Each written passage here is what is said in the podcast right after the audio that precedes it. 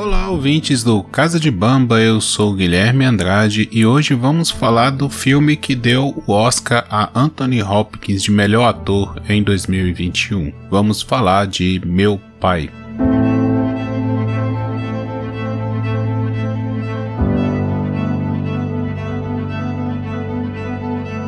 Bom, galera, seguindo a listinha do Oscar, é, dos filmes que me chamaram a atenção e que eu vi algumas pessoas indicando, falando que são bons e tal. Vou falar agora de Meu Pai, né? Em inglês, The Father.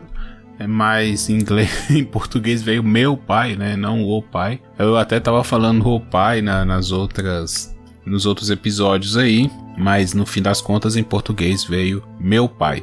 Filme de 8 de abril de 2021, dirigido por Florian Zeller, protagonizado por Anthony Hopkins e tem como maior destaque aí dos coadjuvantes a Olivia Colman, que faz a filha, a Anne, né, que é filha do Anthony, vivido pelo Anthony, Anthony Hopkins. Cara, um filme com uma premissa simples, mas que com a montagem, é, com a direção ele se torna um filme destacável realmente. Premissa simples porque ele acompanha ali o, o dia a dia de um senhor de 81 anos de idade, que é o Anthony, que vive num apartamento e tem um problema, né, uma doença que está afetando a sua memória, o seu raciocínio, é, já devido à idade também. O filme não deixa claro que doença é essa? O que está causando é, toda essa falha de memória, essa não percepção da passagem do tempo? Mas é, fica claro que ele tem isso, né? Ele faz algumas consultas a médicos e tudo mais. Eu gostei do filme. É um filme de 1 hora e 40. É o mais curto que eu vi desses que estão concorrendo ao Oscar. Gostei muito da. de toda a. de todo o filme, na verdade, né? É, para mim, assim, é um filme rápido. Ele é um filme que tem que ser da forma como foi. É, tem atores. É, é um filme que se passa em Londres e tem vários atores conhecidos, né? A Olivia Colman faz agora, tá fazendo Rainha Elizabeth, The Crown. O Anthony Hopkins dispensa comentários. É, tem o Mark Gates que faz o Bill, que também é o.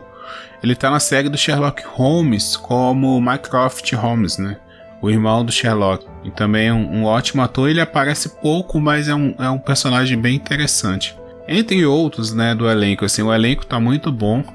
É um filme bem confinado. Ele se passa basicamente dentro de um apartamento. Tem algumas outras cenas que se passam em outros ambientes, mas também são ambientes confinados, né? Não é um, um filme é, que vai passar em, em, lugares abertos, né? Em parques ou na rua, não. É, ou é dentro de um apartamento, ou é dentro de um consultório, é, vai, vai circular ali, principalmente no apartamento que o Anthony mora. O, a direção, a fotografia e a própria montagem trabalham muito bem, porque dá bastante o clima né, de confinamento, o, o clima de voltas e voltas. Né, então parece que a vida do Anthony ela não segue linear, né, ela vai e volta, assim. É, é, ele tem muito aquela sensação de já vivi isso, já falei sobre isso, ou é, não me falaram disso ainda, quando as outras pessoas é, dizem que já falaram sobre o assunto com ele, né? Ele, então, assim, o filme sempre é, tá indo e vindo. É muito interessante essa dinâmica, né? De princípio a gente não entende muito o que é realidade e o que, que não é, e o filme não se preocupa em nos dizer se, se tudo que ele tá vendo ali é real, se tudo que ele tá vendo são coisas da cabeça dele, ou se é o que é real e o que não é. O filme não se preocupa com isso ele deixa para o espectador montar, né, da, da forma como achar melhor. E nem é essa a discussão do filme. Né? A discussão do filme, para mim, na minha visão, é como a, as pessoas lidam, né, com esse tipo de problema, com esse tipo de questão na, na família. Né? A, a Anne, a filha, ela é a única filha do Anthony Né? A gente vai descobrir ali que o Anthony ele vai falando que tem uma outra filha e tal durante o filme, mas ela, a outra filha nunca está presente. Então a Anne é a única filha que está ali com ele. E ela basicamente vive em função do pai, né? E isso está cobrando muito dela, né? Da, da sanidade dela, da sanidade que eu digo da saúde mesmo, né? Da, da mente dela, tá, ela tá sobrecarregada com isso. Ela vive um relacionamento com um cara, o, o Paul, né? Um, aparentemente é um francês que, que até no comecinho do filme ela já chega falando que vai mudar para França e tal. E, e, isso começa a gerar um conflito ali entre a, a filha e o pai, né? Então é um filme que, que discute isso, né? essas relações, porque quando nós criamos laços né, afetivos e principalmente laços de, de, de sangue, né, como é pai e filho, é muito difícil você lidar em determinadas situações. Principalmente questões de doença, questão de dependência. É, você não pode simplesmente largar a mão de tudo. Não é assim que funciona, né? E são decisões muito difíceis de serem tomadas. Então, o filme ele de forma muito sensível, ele joga isso pro, pro espectador pensar, né? O filme não toma conclusões. Em, em momento nenhum, o filme ah, coloca o, o Anthony como, como vítima da situação, nem a Anne como vítima, nem a Anne como, é, vamos dizer assim, vilã. É, não, o filme só mostra. O filme mostra o que está acontecendo é, para mim é bem próximo da realidade, sabe? Eu acredito que pessoas que, que já viveram isso na, na sua família ou que passam por isso vão, vão se sentir representadas ali, vão ter essa percepção que o filme é bem sensível ao tocar nesses assuntos. É um filme muito bacana, assim, muito bonito não, não te cansa em momento algum, principalmente pela dinâmica de, de ter esse vai e volta no tempo, sabe? A mente do, do Anthony tá, tá variando, né? Sim, tem hora que ele. que é, parece que ele tá no, na realidade, tem hora que parece que não. A gente nunca, sabe, tem certeza do, do que realmente está acontecendo. E isso dá uma dinâmica pro, pro filme muito legal, que você a todo tempo tá ali prestando atenção, querendo saber onde aquilo tudo vai dar, né? É, o filme usa algumas metáforas muito interessantes, é, principalmente o relógio. Né? O filme todo, desde o começo, o Anthony tá preocupado com o relógio, o relógio, o relógio. É, ele não acha o relógio e aparentemente a gente pode pensar, tá, mas o que, que tem esse relógio, né? Eu, na minha interpretação, aí cabe a quem for ver o filme, é, mostra essa perda dele em relação ao tempo, né? Ele, ele já não tem mais, ele não consegue medir o tempo. Ele, ele tá perdido no tempo, né? Ele não consegue marcar o tempo mais. Então por isso que toda hora ele tá procurando o relógio, né? Querendo saber, ele tá preocupado, querendo saber que horas são, que dia é, o que que tá acontecendo. Porque ele tá perdido, né? A realidade dele já não não bate com a, re, a realidade do mundo, né? Vamos dizer assim, do, do nosso mundo, né? Ele vive uma outra realidade. É, eu, esse filme me fez lembrar uma coisa que uma professora minha de física falou na sala de aula há muitos anos atrás, quando eu estava no ensino médio, que ela foi falar sobre tempo, né, que as pessoas quando elas têm alguma é, eu não sei se isso é uma doença, uma deficiência, não sei, algo que a faz perder a percepção da realidade como nós é, colocamos né, a realidade, é, a gente não pode dizer que essa pessoa não está vendo o que ela diz estar vendo. Né? Então, por exemplo, vamos supor que uma pessoa tenha Alzheimer e você chega para a pessoa e Oi, como é que você tá? E a pessoa fala assim: Ah, é, o meu filho teve aqui hoje, conversou comigo. Só que o filho dessa pessoa, sei lá, mora em outro país e, é, e ele não, não vê esse filho é, há sei lá, um ano. Né? E a pessoa falando, não, mas ele teve aqui comigo hoje. A gente não pode simplesmente chegar para a pessoa e falar, não, você tá louco, isso não aconteceu, né? Porque na realidade, isso só vai trazer confusão para a cabeça da pessoa, porque na realidade dela, né, no, no, que no que tá passando na cabeça daquela pessoa que está doente, é, aquilo realmente aconteceu, né? Então a gente não pode simplesmente confrontar como se a pessoa é, tivesse de sacanagem, de certa forma, né? Como se ela estivesse pregando uma peça. Não. Na, reali na, na cabeça da pessoa, aquilo realmente aconteceu. Né? Então a gente tem que ter a sensibilidade de chegar e ir contornando a situação com calma, né? E ter esse, esse sangue frio, essa paciência, coisa que não é muito fácil, porque quando a gente está falando de pessoas da família, é, pessoas que a gente ama, não é fácil você ver a pessoa no, no, fora do, do, do, normal, né? Assim, eu não tô querendo usar termos aqui que talvez sejam errados, eu tô tomando muito cuidado com isso, é, mas talvez a pessoa está se degenerando, né? Tá, até porque chamam doenças degenerativas, é, ela tá perdendo ali a, a, sanidade mental, né? Não é fácil você ver esse tipo de coisa, você conviver com isso com pessoas. Imagina, com pessoas que você não conhece, às vezes só tem uma amizade, uma, uma, uma relação um pouco mais distante, você já fica com aquele aperto, né? De tipo, nossa, como é difícil, né?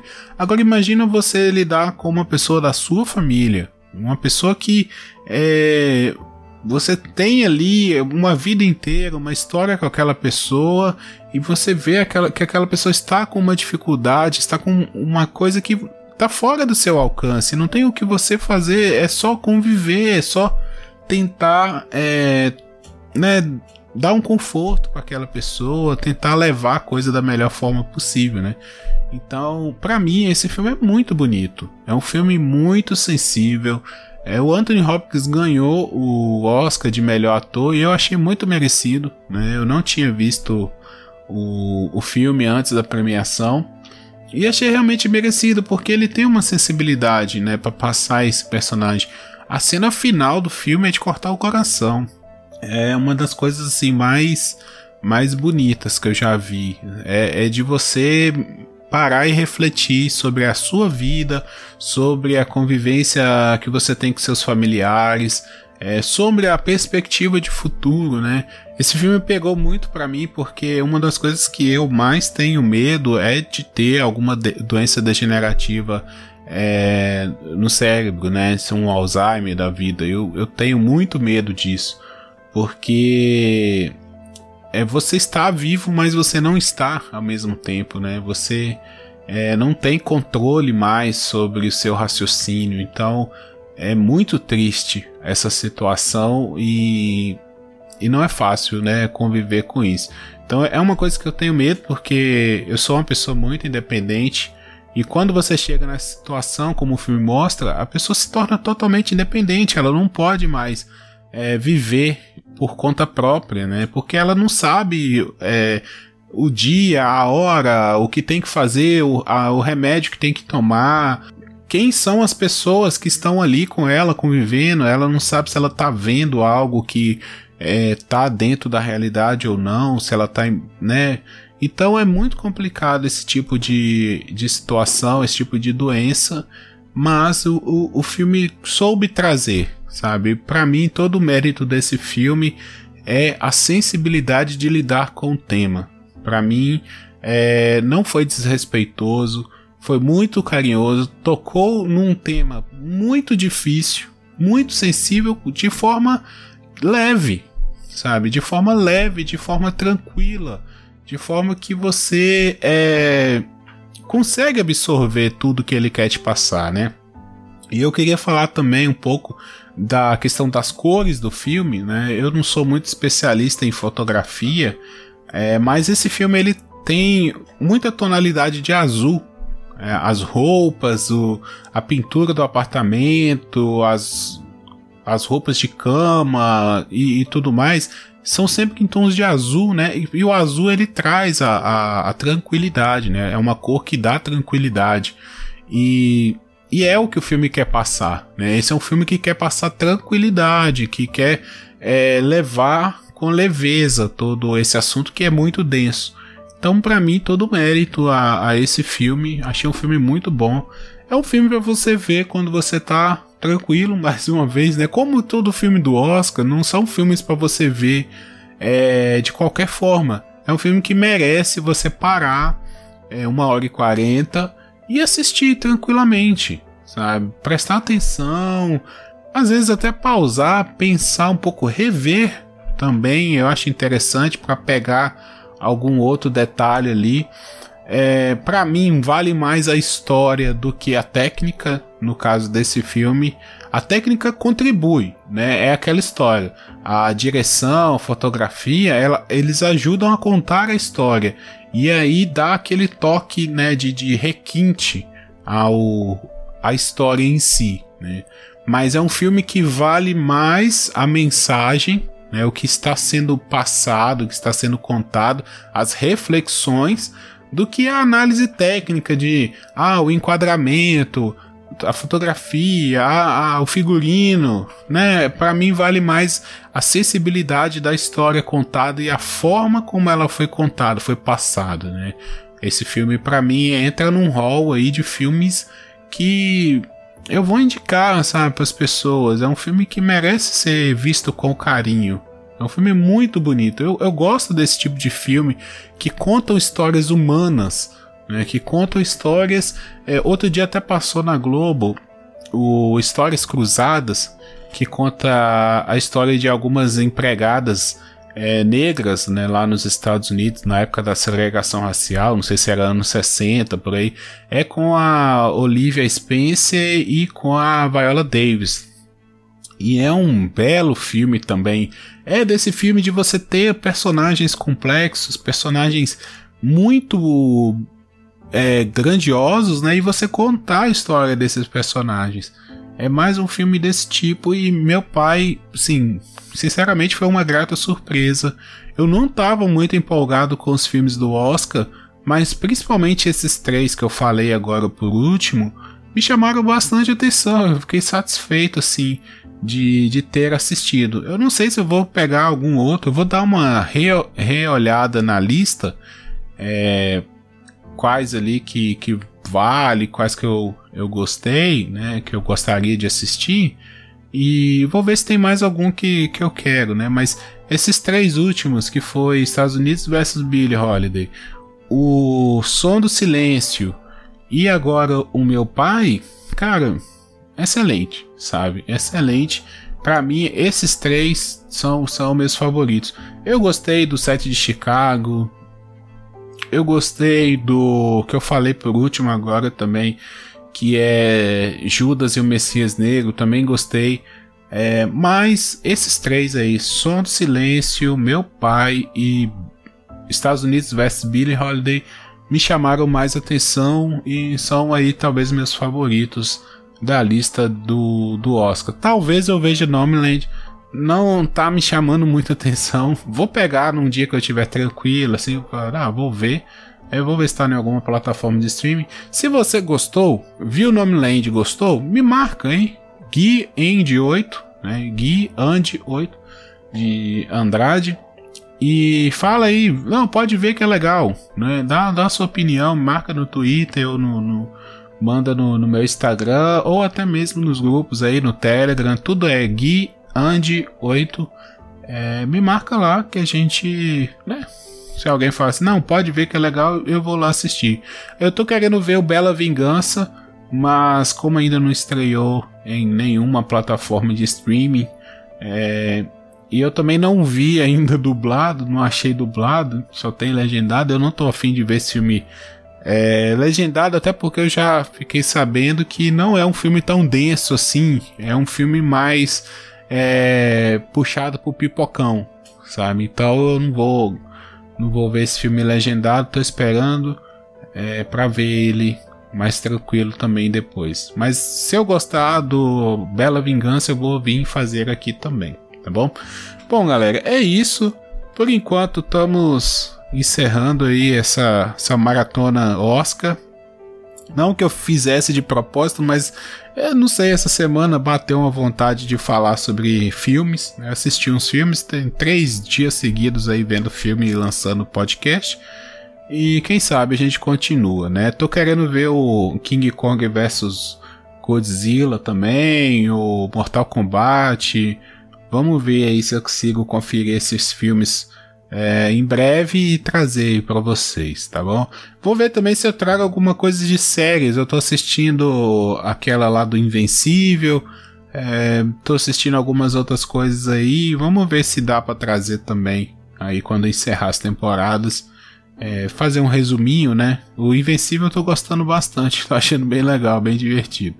Eu venho e trago aí para vocês. É, como eu disse, Gui Andi 8 nas redes sociais, Twitter, Instagram e Facebook. Se você quiser me acompanhar também, eu tô na Twitch lá no Chulé na Teta. Só procurar Chulé na Teta pode na Twitch. Eu tô fazendo entrevistas no meio da semana. Então, quiser, me ouve aqui, quiser lá participar também é só procurar Chulé na Teta Pod na Twitch, né? Ou nas redes sociais também, Chulé na Teta Pod, segue lá, que a gente faz os conteúdos do Chulé na Teta e você assinando o feed ou assinando lá na Twitch, você fica sabendo, né? É notificado. Beleza? Um abraço para todo mundo, eu volto em breve e tchau, tchau.